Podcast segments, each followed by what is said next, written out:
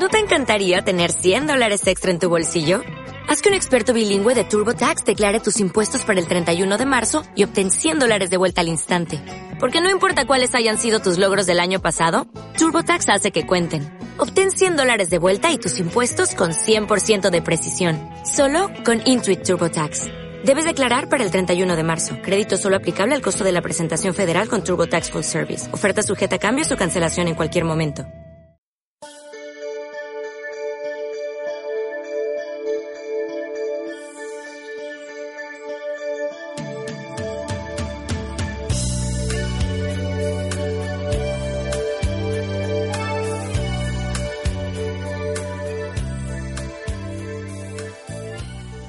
Hola, muy buenas. Soy Ricardo Chocrón, arroba Rchocrón en Twitter y les vengo a traer, como les había prometido ayer, el primer día del draft de la Scott Fish Bowl. Espero que hayan podido escuchar y se hayan podido interiorizar acerca de esta liga, la liga más importante del mundo, 1200 jugadores y con unas características muy particulares. Les vengo a traer el resumen de la primera jornada. Recuerden que es un draft de 22 rondas, es un draft lento. Y bueno, ha comenzado hoy al mediodía, hora de los Estados Unidos de la costa este, 11 a.m. Y en la división que estoy yo, la división Master Chiefs, los primeros picks, como en casi todas las divisiones, fueron para running backs. Siki Elliott, Christian McCaffrey, Saquon Barkley y Alvin Kamara se fueron en las primeras cuatro posiciones. Después ahí venían un poco las sorpresas, lo que estábamos esperando los que elegíamos en las últimas posiciones, como a mí que me tocó en la posición 10, se fue David Johnson, se fue el primer Tyren, Travis Kelsey, que incluso hubo otra división donde se fue el número 1 general, después se fue el primer wide receiver de Andre Hopkins, Julio Jones, fue después el segundo Tyren en la posición 9, Zach Ertz, y bueno, ahí me tocó a mí, como les había comentado, se armó un chat en Twitter entre todos los que elegíamos en la misma posición en cada liga y consulté, eh, a pesar de que tenía bastante claro mi pick, eh, mi primer pick en la posición 10, consulté con mis compañeros de posición y entre todos acordamos que el running back Melvin Gordon era la mejor opción, ya que es un running back con mucho upside, con un techo de top 5 y realmente encontrármelo en la posición 10 era una ganga, así que no lo dudé. Y viendo todos los wide receivers que aún quedaban, estaba seguro de que a mi segundo pick me iba a llegar alguno. Por lo tanto, no tardé mucho, simplemente unos 7 minutos y lo decidí. Me fui con el running back Melvin Gordon. Después, en la posición 11, se fue el primer coreback, Patrick Mahomes. Era claro que se iba a ir. Y siguieron los wide receivers Devante Adam, el running back Le'Veon Bell y el que yo quería en la posición 202, me lo robaron en la cara, el wide receiver Michael Thomas. Así que me enfrenté con una decisión un poco difícil. Se habían ido dos tight se habían ido un coreback y muchos running back, aunque yo ya había elegido running back, así que no mi estrategia no iba a ser comenzar con dos running backs. Las opciones que tenían era ir con el tercer Tyren, eh, Josh Kittle de San Francisco, que para algunos era incluso el segundo Tyren para este año. Ir con algún wide receiver de lo que quedaban, como Juju Smith-Schuster o Beckham, eh, Mike Evans o algún otro, pero la verdad que no me convencían mucho. O elegir un coreback. Recordamos que es una liga que tiene un super flex en su alineación titular, por lo tanto los coreback tienen un valor bastante alto y se suelen ir mucho más temprano que en ligas estándar. Por lo tanto ahí de John Watson había muchos de mis compañeros de la posición 10 que lo iban a elegir en 203, así que estaba como opción.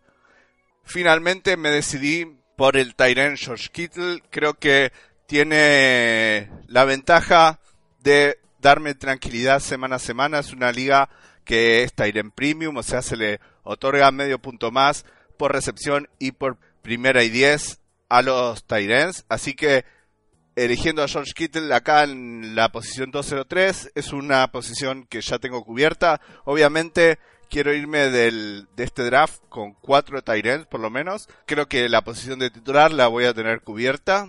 Por eso me decidí. Igual viendo el ADP de dónde está saliendo, está saliendo unos picks un poco más abajo, tal vez a mediados de segunda ronda, pero obviamente no me iba a llegar a la tercera ronda y quería sacarme un problema encima, lo veía un pick bastante sólido, seguro, los wide receivers que estaban como Odell Beckham, eh, Juju Smith-Schuster, eh, Mike Evans, Amari Cooper, otros, la verdad que no, no me daban esa seguridad que yo estaba buscando para un pick 2, que es donde se eh, elige el core, lo mejor, digamos, de nuestro equipo. Así que fui con, con este Tyren y no me arrepiento. Bueno, ¿cuál va a ser mi estrategia a partir de aquí? Pasaron dos rondas, probablemente hasta el día 2 no vuelva a elegir. Me fui con un running back y un tight end. Así que las elecciones 3 y 4, que son bastante cercanas, mi idea es, es irme con un coreback y ver qué otro jugador me cae. Si es un wide receiver que me convenza para hacer mi wide receiver 1, seguramente lo estaré tomando. Si no, probablemente iré con otro running back. No me importa terminar la cuarta ronda con dos running backs, un tight y un coreback, pero sí o sí voy a estar eligiendo un coreback.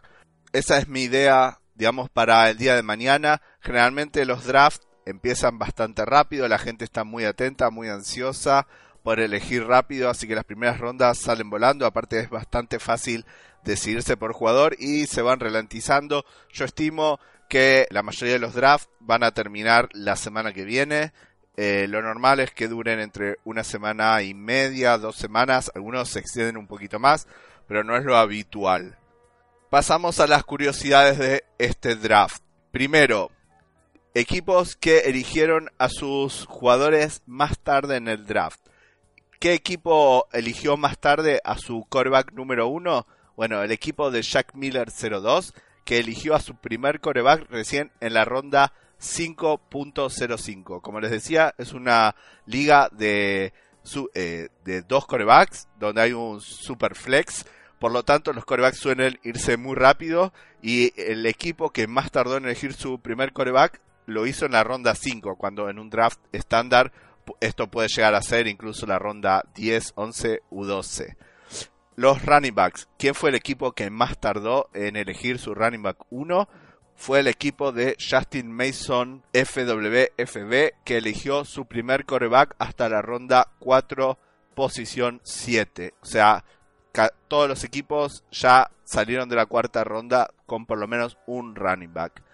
¿Qué pasó en los wide receivers? Bueno, el equipo de FF-KNK eligió su primer wide receiver recién en la quinta ronda, posición 9, es el que más tarde lo hizo. Y por último, Tyrens. Vemos que este año, al igual que el año pasado, hay una gran diferencia entre el top de Tyrens y los siguientes, aquellos que no elijan a Ertz, a Kelsey y a Kittle, seguramente se estén esperando.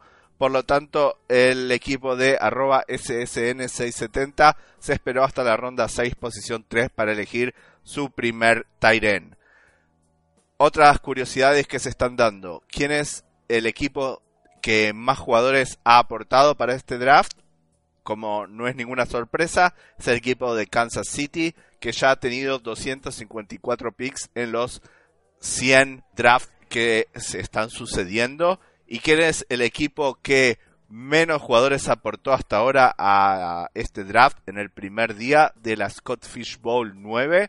es el equipo de Buffalo que aportó un total de cero jugadores al draft. Todavía nadie ha elegido un jugador de los Buffalo Bills para este año. Esperemos que eso no sea una señal de la pobre performance que pueden llegar a tener los Bills en ataque esta temporada y sobre todo me sorprende por Josh Allen que es un coreback que gracias a lo que corre puede llegar a estar dentro del top 12, top 15, sobre todo para el formato de esta liga. ¿Cuál es el draft que más adelantado está? Bueno, es el draft de la Liga Pablo Sánchez dentro de la conferencia Sports, que ya va por su sexta ronda, eh, especialmente el pick 03. Realmente hacer en un día seis rondas es bastante, bastante difícil porque hay 12 personas que tienen que estar de acuerdo. ¿Y cuál es el el draft más lento hasta ahora es el draft de la división Ezio Auditori dentro de la conferencia Bad Asis. están recién en la primera ronda, el pick 8. Eh, yo estoy, como les decía, eh, con todos los jugadores que eligen en el pick 10 y la verdad había una chica que estaba en, esperando, esperando todo el día hace 8 horas, eh, hace 9 horas, perdón, que está esperando su pick, recién van por el pick 108, la verdad que estaba bastante enojada de lo lento que se había desarrollado, pero bueno, son cosas que puede pasar, como digo, hay drafts que por ahí en una semana se terminan, otros lo más habitual es que duren dos, y por último algunos que llegan a extenderse hasta tres o cuatro semanas. A ver, si vemos los últimos drafts que se han hecho, por ejemplo, en, la, en el pick 304 han elegido al wide receivers Mike Evans hace un minuto. Después, otro wide receiver que se ha ido hace poquitos minutos es el wide receiver Julio Jones, que se ha ido en la posición 1.12. Realmente bastante valor porque Julio Jones se estaba yendo en la segunda mitad de primera ronda, así que que haya llegado a la última posición es bastante interesante. Se está actualizando la página. Y bueno, y por otro lado, un running back de Bonta Freeman, el running back número uno de los Atlanta Falcons, que muchos esperan tengan una gran temporada, también se fue hace poquitos minutos en la posición 1 de la ronda 5. Bueno, hasta acá el resumen de la jornada. Si tienen alguna duda, déjenmela en arroba rchocron todos los días, como les decíamos acá en Spanish World Radio, a las 10, a las 2 y a las 8 de la tarde, siempre que la programación nos lo permita, les vamos a estar trayendo la información de cómo se va desarrollando este draft de la liga más importante del mundo. Como decimos en Mates y Fútbol, el podcast del cual soy creador, se nos lavó la yerba, se nos acabó el agua. Hasta acá la ronda de mates de hoy. Que pasen un buen día. Adiós.